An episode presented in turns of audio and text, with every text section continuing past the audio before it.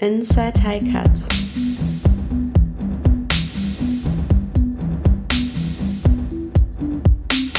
Der Podcast über Forschungsaktivitäten aus den Bereichen künstliche Intelligenz und Datenwissenschaften an der Heinrich-Heine-Universität Düsseldorf. Jeden Monat interviewen wir WissenschaftlerInnen quer durch alle Fakultäten und befragen sie zu ihrer aktuellen Forschung aus der Welt der Daten, Algorithmen und künstlichen Intelligenz. Ein Podcast des Heine Center for Artificial Intelligence and Data Science, kurz HICAT.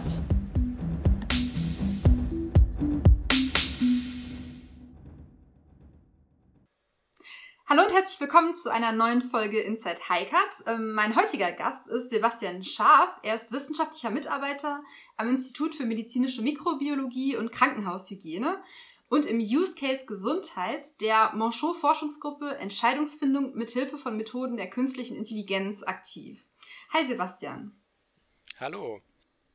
Ja, vielen Dank, dass du die Zeit gefunden hast, heute in den Podcast zu kommen. Ähm, kannst du dich vielleicht zu Beginn einmal bitte kurz selbst vorstellen? Ja, danke, dass ich hier sein darf.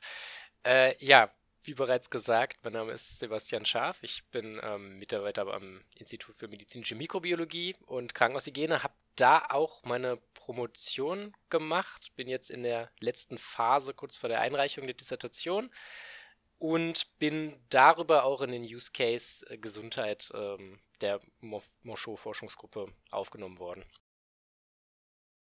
Also ich äh, habe Pharmazie studiert, auch an der Heinrich-Heine-Universität und da meinen Abschluss 2019, 2019 glaube ich gemacht, ja. Und dann kurz danach mit der Promotion äh, angefangen in dem Bereich. Das heißt, ich komme auch aus der Ecke des Gesundheitsbereichs, aber jetzt gar nicht im Endeffekt wirklich das, was ich jetzt eigentlich mache. Also im, ähm, nach dem, äh, oder sagen wir mal während des Pharmaziestudiums, äh, da hat man ein äh, praktisches Jahr, also nach dem zweiten Staatsexamen, was man zur Hälfte in der Apotheke absolvieren muss und die andere Hälfte zum Beispiel auch an ähm, forschenden Instituten absolvieren kann. Da war ich bei der pharmazeutischen Biologie, auch an unserer Uni, ähm, und darüber habe ich den Kontakt eigentlich in die medizinische Mikrobiologie zu Klaus Pfeffer bekommen, um dann da wirklich ans Institut zu kommen. Also das war so dieser, dieser Zugang. Und ähm, genau, dann über meine Promotionsstelle, dadurch, dass ich dann schon am Institut war, der Zugang auch zur Monchot-Forschungsgruppe. Ja, und in der Monchot-Forschungsgruppe bist du ähm, in einem Projekt im Use Case Gesundheit, äh, in dem du beteiligt bist. Und da geht es ähm, um sogenanntes Clinical Reasoning und Clinical Data Intelligence, also KI-basierte Prognose- und Therapieentscheidungen mittels Next Generation Sequencing oder NGS gestützter Mikrobiom-Sequenzierung bei Stammzelltransplantationen. Was beinhaltet dieses Projekt denn genau und was ist das langfristige Ziel des Projekts? Ja, das ist äh, schon mal eine sehr gute Frage. Das sind im Endeffekt ist unser, unser Projekt unterteilt in zwei große Projekte, kann man sagen. Also unsere äh, unser Patientenkollektiv in beiden Projekten sind äh, hämatologische Patienten, also Patienten, die Leukämieerkrankungen haben, die behandelt werden bei uns, also nicht bei uns, sondern in der Klinik für Hämatologie, aber am UKD, ähm, in dem Stammzelltransplantationen vorgenommen werden, in dem quasi sozusagen per Chemotherapie äh, die eigenen Stammzellen zerstört werden und dann später entweder wieder eigene oder fremde Spender Stammzellen ähm, zugeführt werden, damit sich das Immunsystem und ja die Leukozyten bildendes, das Leukozyten bildende System neu aufbauen kann. Ähm, und wir versuchen ähm, diese Patienten dahingehend zu analysieren, äh, um quasi den Heilungsprozess zu verbessern. Jetzt gar nicht speziell auf die hämatologische Grunderkrankung, sondern eher auf Begleiterscheinungen, weil häufig mit diesem ja, Zerstören des äh, Knochenmarks, des Immunsystems, kommt es zu Begleiterscheinungen wie ja, Infektionen, aber auch ähm, später nach der nach dem Empfang der Stammzellen äh, Abstoßungsreaktionen. Das sind die sogenannten Graft versus Host Abstoßungsreaktionen. Und wir würden, wir versuchen mit unseren Methoden ähm, Techniken zu entwickeln, um das frühzeitig vorhersagen zu können und dann frühzeitig gegensteuern zu können, dass quasi diese schwerwiegenden Verläufe und vielleicht sogar dann wirklich das Versterben der Patienten verhindert werden kann. Also das ist das sehr langfristige Ziel. Und da, wie ich schon gesagt habe, haben wir zwei Ansätze. Einmal mit einer kleinen Teilgruppe von Patienten analysieren wir das Darmmikrobiom mittels ähm, NGS, also Next Generation Sequencing, und ähm, schauen uns an, wie verändert sich die mikrobielle Zusammensetzung des Darms im zeitlichen Verlauf der Therapie. Also vor allem spannend vor und nach der Trans Transplantation oder der, der Stammzelltransplantation, weil das wirklich dieser einschneidende, das einschneidende Ereignis ist.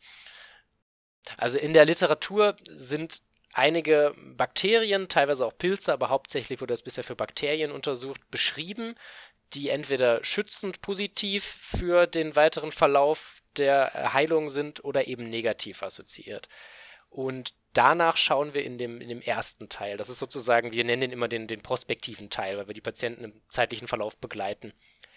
Gleichzeitig, weil es schwierig ist, in dem Bereich relativ große Datenmengen zu sammeln, haben wir eben unseren, den zweiten Teil, den sogenannten retrospektiven Teil, der auch hämatologische Patienten umfasst wir uns da aber nur auf ähm, klinische Daten fokussieren. Das heißt Daten wie Leukozyten, Erythrozyten, also verschiedenste Blutwerte, Leberwerte, alles Mögliche, was quasi im Zentrallabor nicht von uns selbst, sondern am ähm, Uniklinikum bestimmt wird.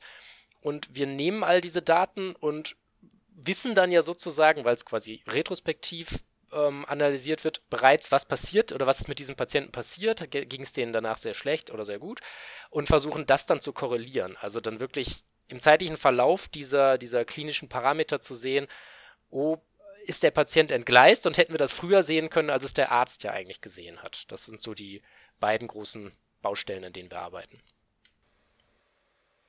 Okay, ähm, das klingt ja auf jeden Fall ähm, nach, nach zwei größeren Projekten und du hast ja auch schon ähm, gesagt, was für verschiedenste Daten ihr dafür benutzt und welche klinischen Daten ihr habt und, und genau, was ihr alles äh, mit einbezieht. Welche ähm, KI bzw. Machine Learning Methoden benutzt ihr denn in dem Projekt? Ja, das ist, das ist sehr spannend. Also wir müssen da auch ein bisschen unterscheiden wieder bei dem prospektiven Projekt, also das, das kleinere Projekt mit den ähm, Sequenzierungen. Da haben wir aktuell nicht genug Daten, um wirklich große KI- oder Machine Learning-Prozesse drauf laufen zu lassen. Es könnte in Zukunft möglich sein, wir arbeiten weiter dran, wir wollen die Datenmenge auch vergrößern, aber dadurch, dass wir eben da das Next Generation Sequencing machen, was ein relativ aufwendiges Verfahren in dem Fall ist, ist es schwierig, große Datenmengen zu gewinnen. Und bei dem retrospektiven Projekt, das ist das Schöne, da haben wir schon ähm, viele Daten. Da haben wir um die 1000 Patienten und äh, ja, zu jedem Patienten dann relativ viele Parameter. Und dort arbeiten wir, ich würde es noch nicht KI nennen, aber wirklich Machine Learning schon.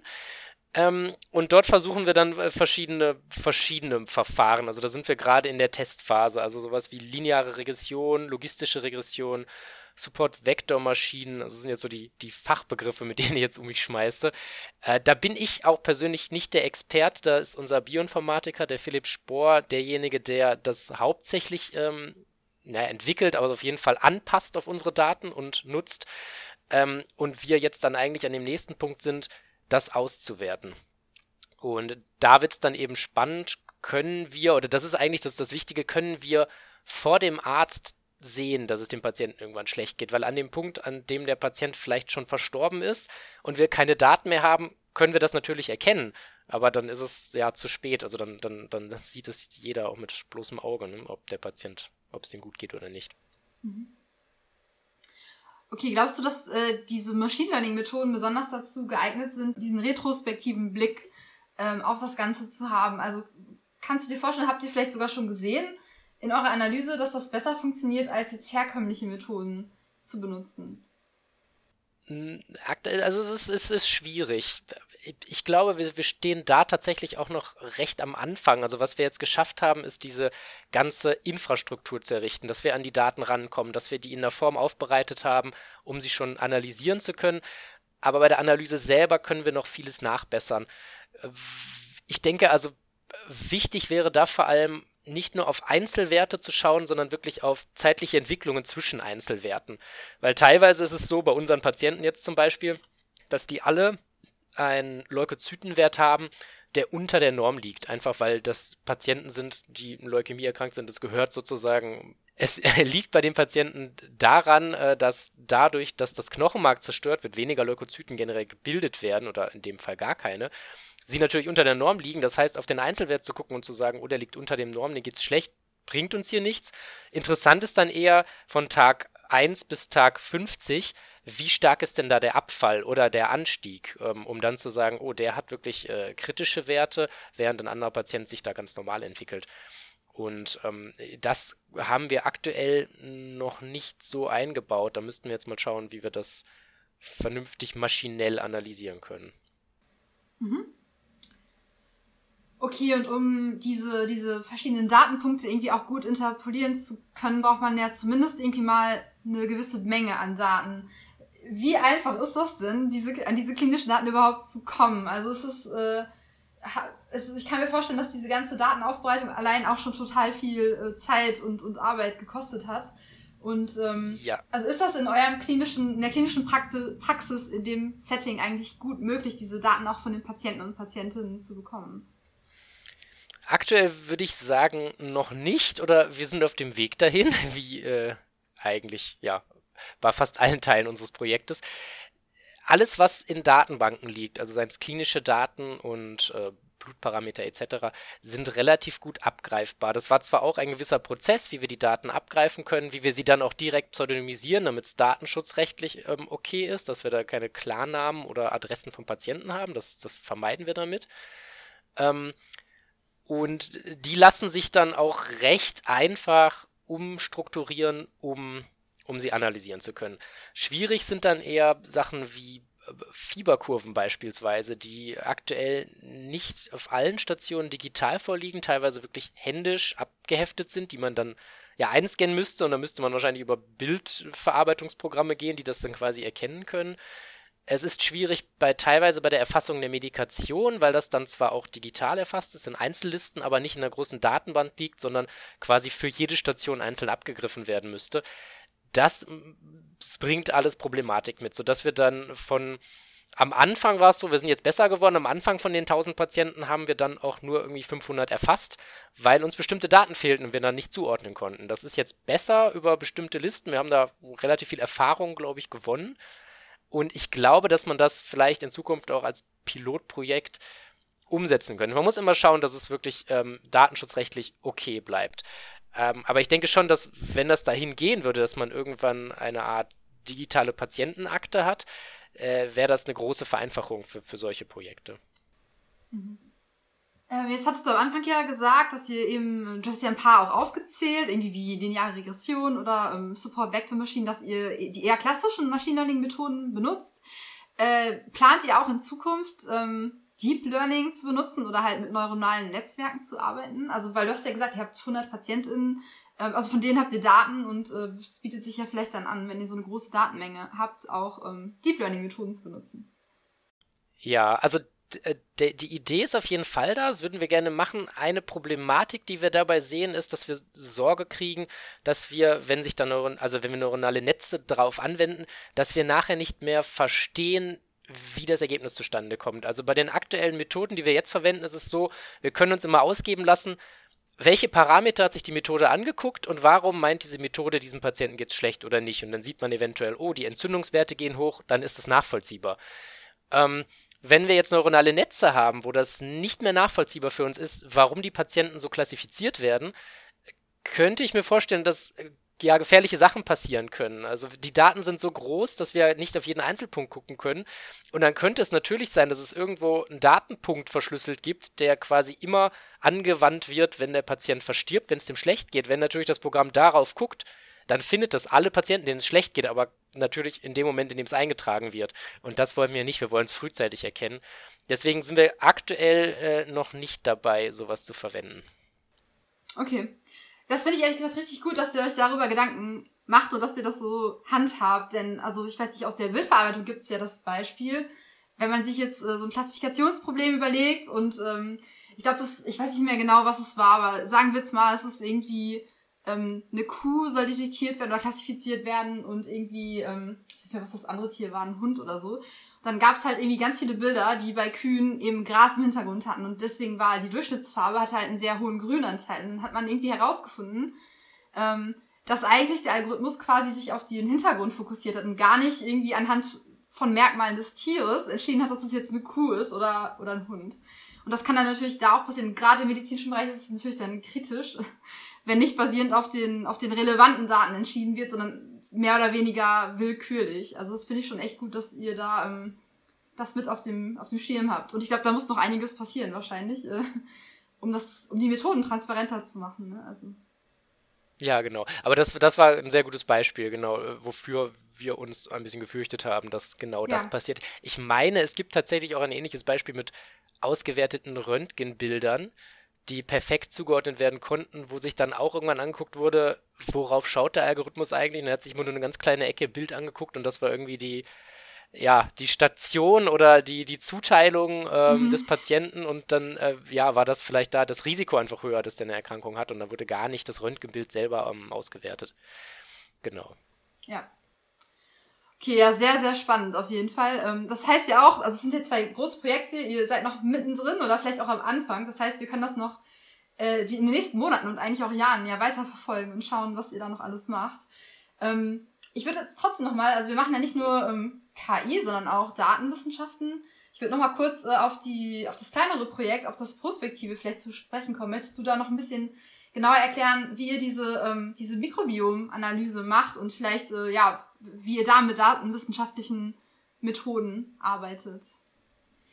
Ja, gerne. Also vielleicht dazu muss man wissen, wir be benutzen eine Methode, die nicht mehr ganz neu ist, aber noch relativ neu ist, das sogenannte Next Generation Sequencing. Next Generation Sequencing. Und ähm, das, da gibt es eigentlich, ja, es gibt mehr als zwei große Technologien, aber wir verwenden hauptsächlich zwei, einmal Illumina und einmal Nanopore und eben hauptsächlich, weil wir es bei uns selber machen können, die Proben nicht wegschicken müssen, das Nanopore sequenzieren. Und ähm, das, das Schöne ist, was wir machen, ist, wir extrahieren aus einer Probe des Patienten sämtliche DNA, die drin ist, also aus einer Stuhlprobe, und wir haben dann die DNA sämtlicher Bakterien, Pilze, DNA-Viren, ähm, die in dieser Stuhlprobe und dementsprechend im Darm drin waren, vorhanden waren und analysieren sie ähm, mit der Nanopore-Zelle. Das ist quasi eine Membran mit Poren und die DNA wird dann in langen Stücken durch die Poren gezogen und beim Durchziehen die Struktur der DNA entschlüsselt und wir können dann nachher, nachdem das dann auch bioinformatisch aufgearbeitet wird, sagen, was haben wir für eine Zusammensetzung, also was für Bakterien sind darin, was für Pilze, was für Viren. Und das Schöne an dieser Technik ist eben, dass wir auch Pilze bekommen, weil äh, die, also in den letzten Jahrzehnten wurde sich hauptsächlich immer auf die Bakterien konzentriert da wurden sogenannte 16S-Analysen gemacht. Das ist ein bestimmter Bereich im Genom der Bakterien, das ähm, sich unter, deutlich unterscheidet von dem bei Pilzen. Da ist es 18S. Und die Pilze konnten in dem Sinne dann gar nicht analysiert werden. Und deswegen wurde eigentlich immer, oder es wurde immer gesagt in den letzten Jahren, auch das Mikrobiom besteht eigentlich zu 99% aus Bakterien. Und wir sehen in unseren Proben, das stimmt nicht ganz. Also die Bakterien dominieren klar, machen schon 80 bis 90 Prozent aus. Wir sehen aber auch um die 10 Prozent Pilze. Und das ist ganz spannend, weil das eben so im Detail noch nicht wirklich betrachtet wurde. Und äh, ja, genau, da wollen wir uns jetzt noch mehr darauf fokussieren, wollen vielleicht sehen, gibt es eventuell Zusammenhänge und Korrelationen zwischen bestimmten Bakterien, die dann auftauchen, wenn bestimmte Pilze auftauchen.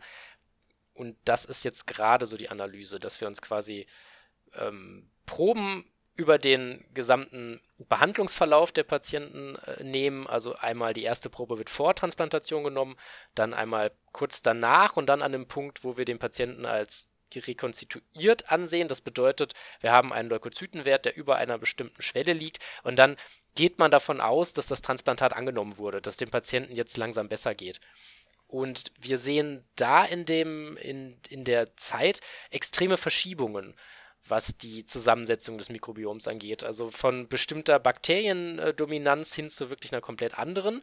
Und das aber auch sehr individuell pro Patient. Also da kann man jetzt eigentlich nicht sagen, jeder Patient verhält sich gleich.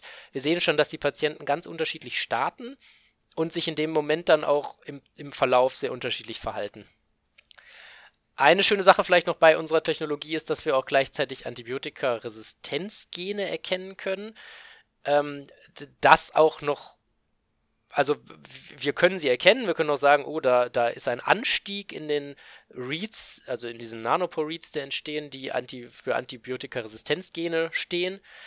Mm, und wollen jetzt eigentlich im nächsten Schritt gucken, können wir diese Resistenzgene dann auch zuordnen, auf was für einem Bakterium liegt das denn beispielsweise. Dann wüssten wir genau, ah, dieser Patient hat eine Salmonelle oder einen Enterococcus und ähm, genau äh, die, der trägt auch noch eine Resistenz für ein bestimmtes Antibiotikum, was dann halt äh, im, im, in der Therapie sehr interessant wäre, um dann zu sagen, oh, hier sollte man vielleicht so und so therapieren, sonst kriegt man den nicht weg.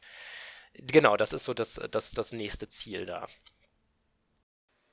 Wie schwierig ist es denn im medizinischen Bereich mit echten Patientinnendaten zu arbeiten und wo liegen die größten Herausforderungen? Im Datenschutz oder vielleicht eine ausreichend große Menge an Daten zu generieren? Was, was ist da deine Erfahrung?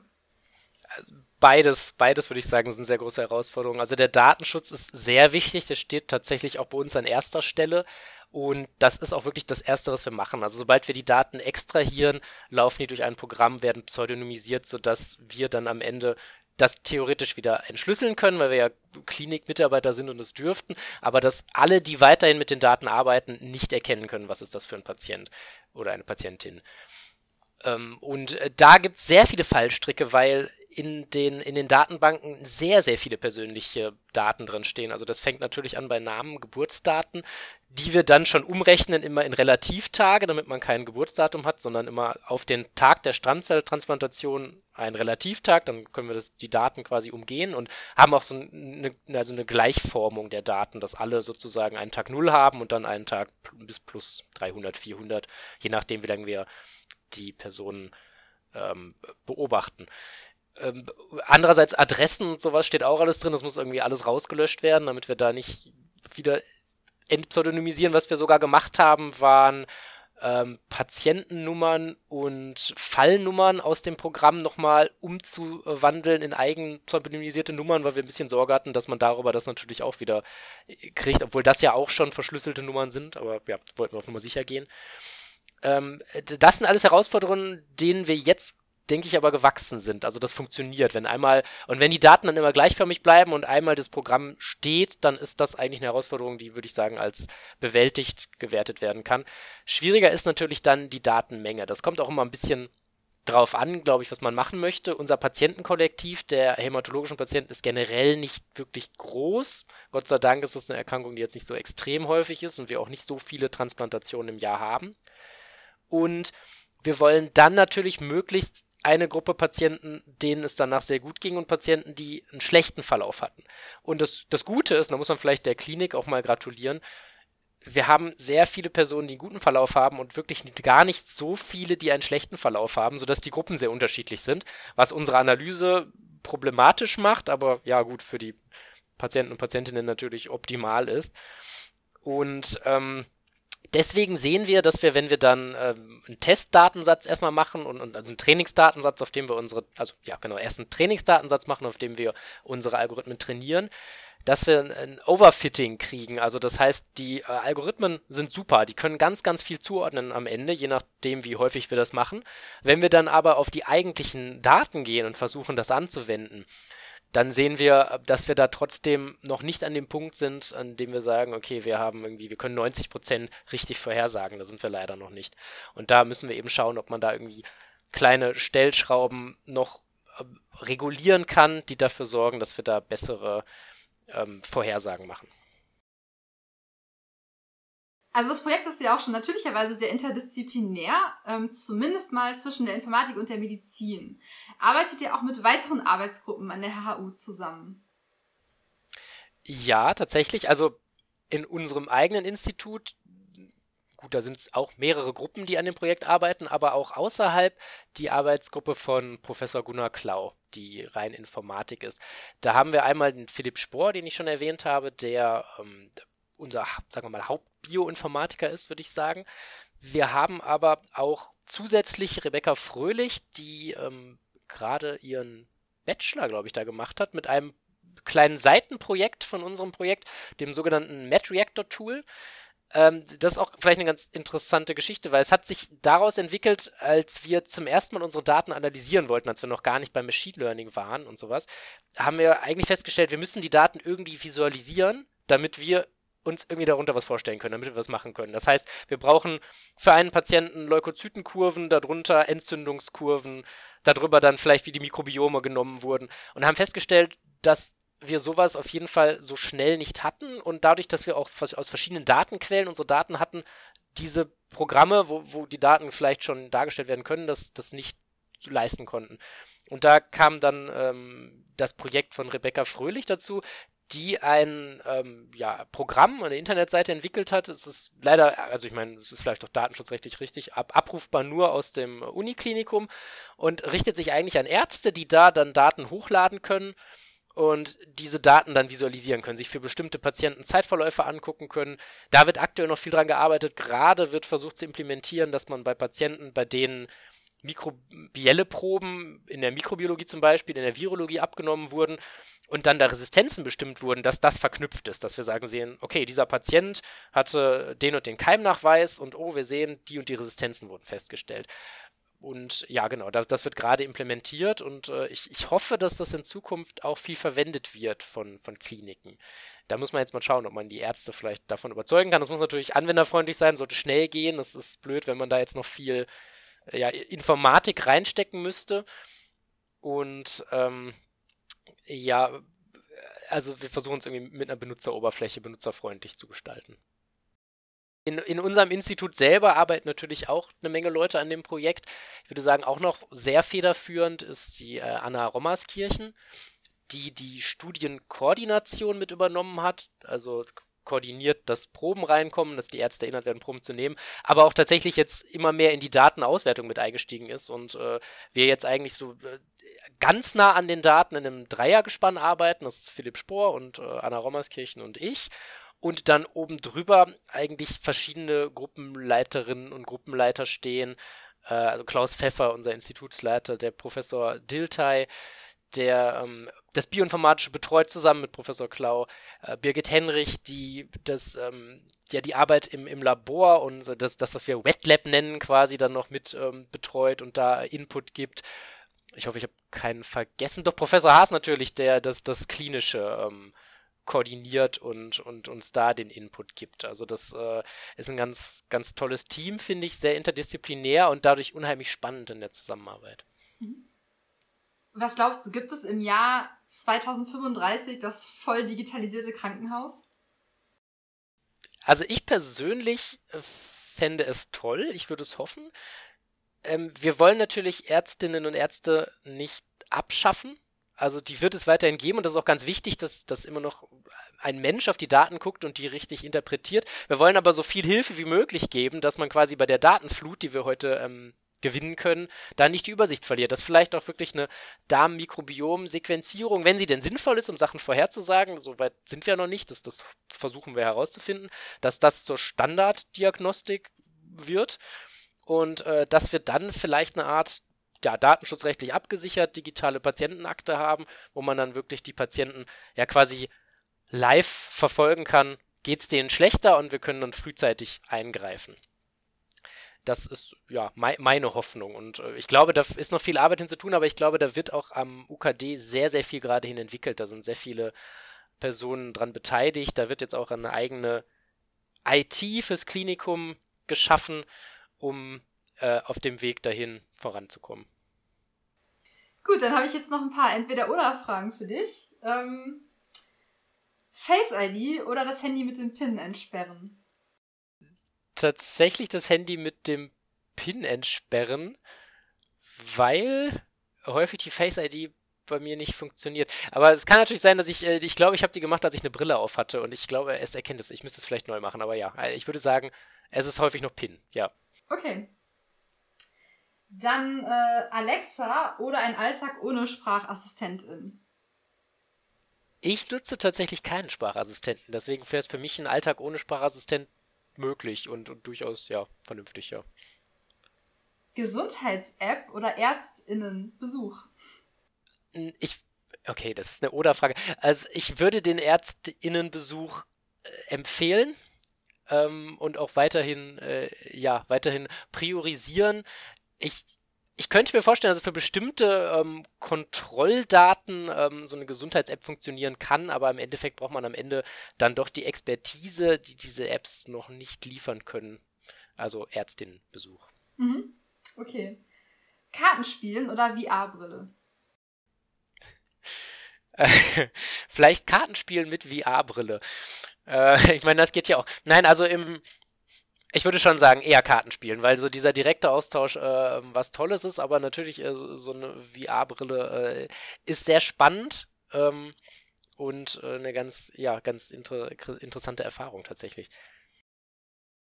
Äh, Taschenkalender oder Online-Planer? Tatsächlich auch da. Ähm, ich nutze beides. Kein wirklichen Taschenkalender, aber ich habe einen Tischkalender, äh, nutze aber auch den, den, ja, on, online ist es eigentlich nicht, aber ich nutze mal meinen Kalender im, im Handy, also den digitalen Planer und habe dann im, immer so beides, weil ich mir selber misstraue und Sorge habe, dass ich irgendwo was vergesse und dann habe ich es lieber doppelt. Okay.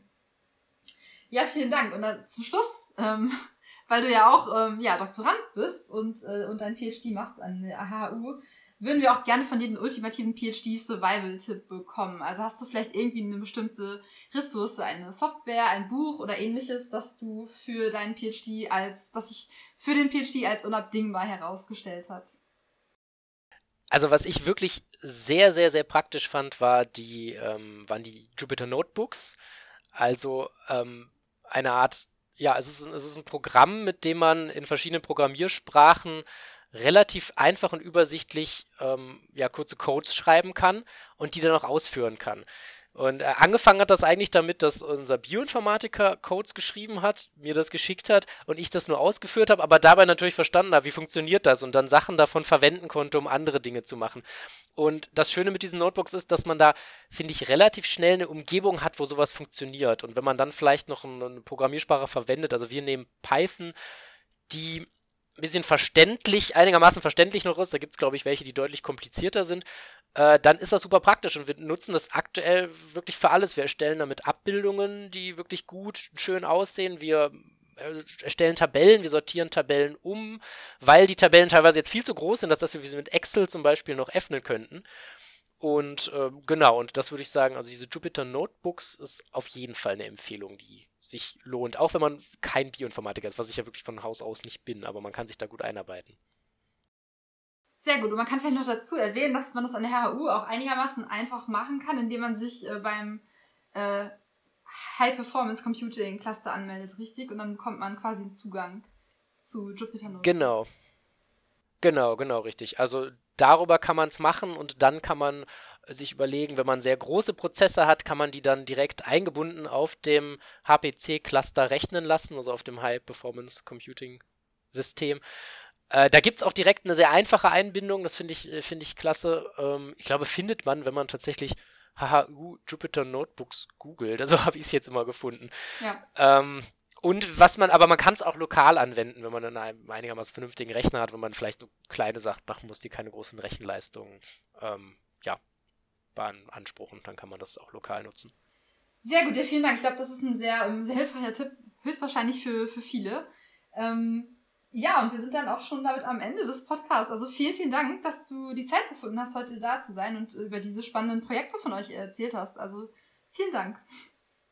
Ja, danke auch, dass ich da sein durfte. Ich finde es immer toll, wenn da irgendwie Interesse an unseren Projekten ist und äh, bin sehr gespannt, wo das alles noch hinführt in der Zukunft. Inside High Cut.